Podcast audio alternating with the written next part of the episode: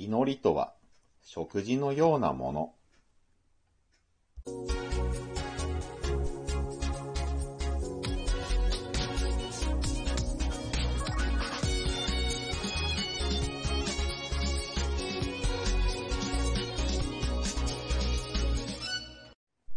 皆さんこんにちは。ブックトーカーベンの読書シェアリングへようこそ。今回シェアするのは、相沢治さん監修、佐藤萌さん原作、柴田由香さん漫画、漫画で学ぶ世界の宗教。監修の相沢治さんは、1973年生まれ、学びエイド認定鉄人講師、東京大学を卒業して予備校講師となり、多くの東大合格者を出しました。現在は RGB サリバン講師として首都圏の高校で受験指導に当たる一方、1コマ5分でずっと無料で学べるサイト、学びエイドにて動画を配信中です。今回はこの漫画で学ぶ世界の宗教から私が学んだこと。1、祈りとは食事のようなもの。2、だから日本ではアニメ文化が大発展。3、死ぬ、生きる、だから宗教はある。この3つをシェアさせていただきます。1、祈りとは食事のようなもの。この本では世界における代表的ないくつかの宗教について紹介されています。その中で祈り、礼拝について触れられています。宗教を信じている人たちにとっては祈りとは食事のようなものなのですね。何がしかの事情がある人を除いて食事は誰にとっても毎日の当たり前のことですよね。宗教を信じている人には同じように祈りも当たり前のことなのです。食事が体への栄養ならば、祈りは心の栄養。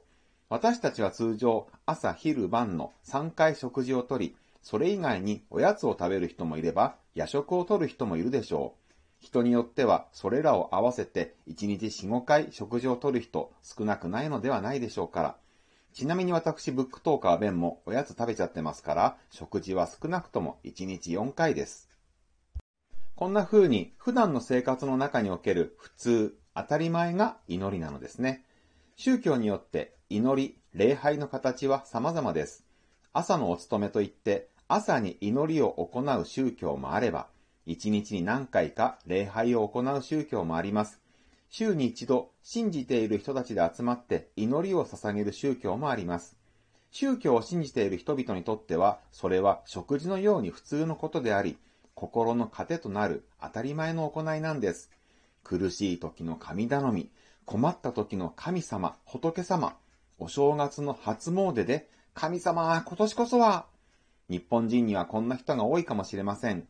ただ、世界中で様々な宗教を信じている人たちの多くは、困った時や願いを叶えたい時だけ祈るのではなく、普段から心の栄養のため、感謝の気持ちを表すために礼拝をしているんです。祈っているんです。普段から感謝をする。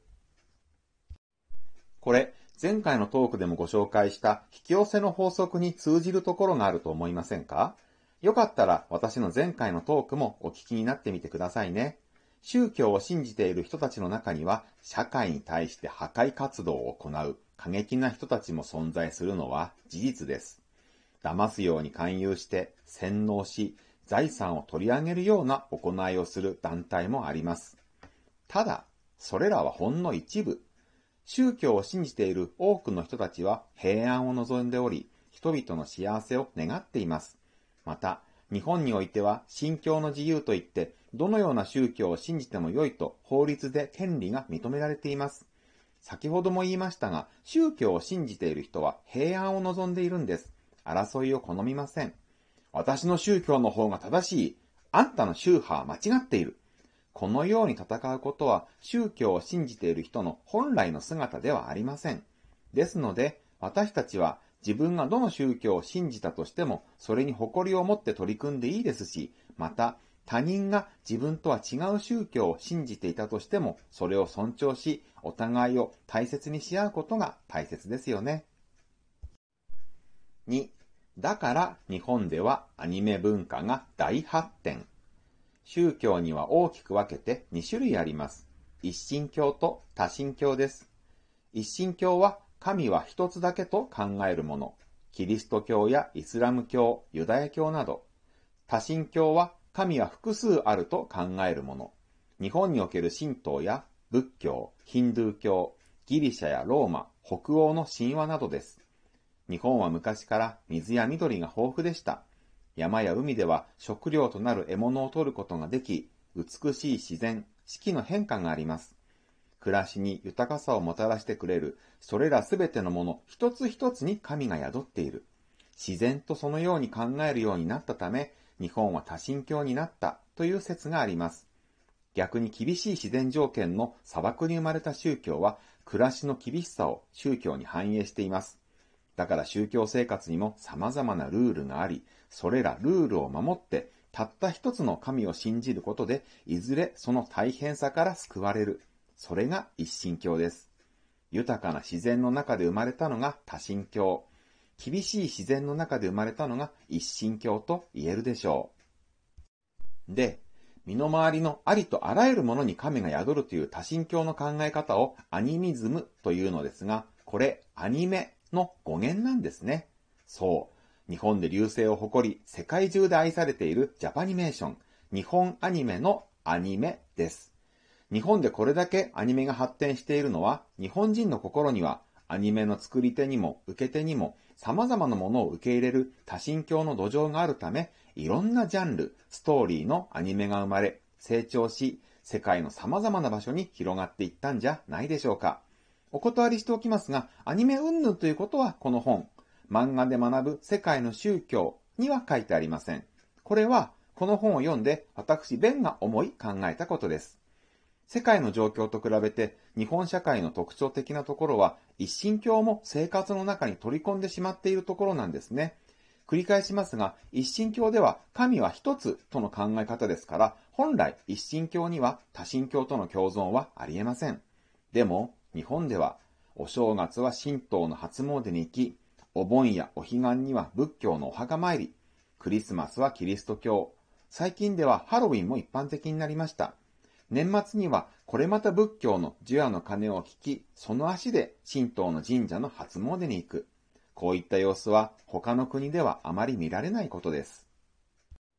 このようにあらゆるものに神が宿ると考え、これまでの歴史においていろんな神様に祈るあらゆる宗教も受け入れてきた。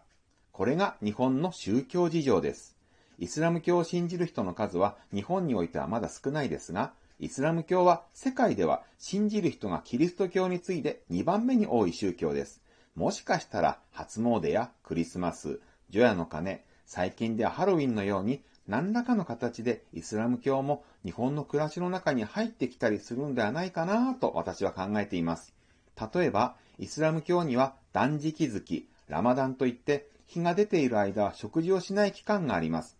一日の間に食事をしない時間帯を一定の長さで設けることは健康に良いとする考え方がありますので、もしかしたら健康ブームと相まって、このあたりが入ってきたりするのではないかなと、私、ベンは考えています。その場合、日本でクリスマスやハロウィンが特に信仰とは関係なく行われているように、断食もアレンジされた形で日本に入ってくるのではないでしょうか。このように、いろいろな外国の文化、宗教を受け入れてきた歴史を持ち、ありとあらゆるものに神が宿ると考えるアニミズム大国、日本。神対応、神業、〇〇の神様。今日のテレビ番組は神会。と、やたら神という言葉を気軽に多用する日本。一神教の宗教を信じる人々からは信じられないことですが、日本での神に対するいい意味での気軽さ、親しみがこういったものに現れていると捉えられるのではないかと私、ベンは考えています。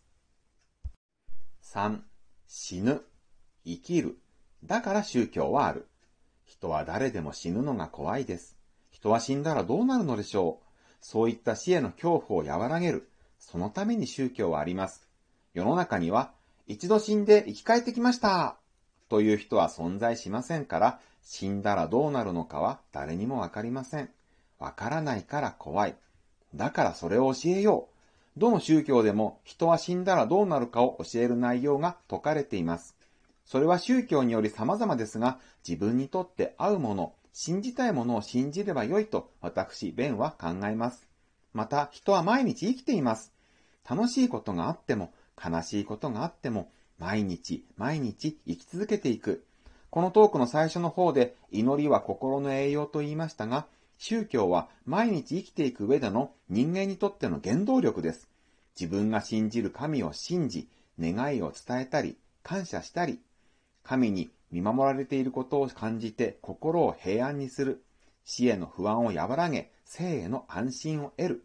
こうやって日々生きていくために宗教があるのでしょう。まとめます。1、祈りとは食事のようなもの。2、だから日本ではアニメ文化が大発展。3、死ぬ、生きる。だから宗教はある。いかがでしたでしょうか？今回ご紹介したのはこの本、漫画で学ぶ世界の宗教から私が学んだことのほんの一部です。もっと宗教について学んでみたいと思われた方、説明欄に本のリンクを貼っておきましたので、ぜひ買って読んでみてください。今回のトークが少しでも皆さんのお役に立てば幸いです。では、また次のトークでお会いしましょう。ブックトーカーのベンでした。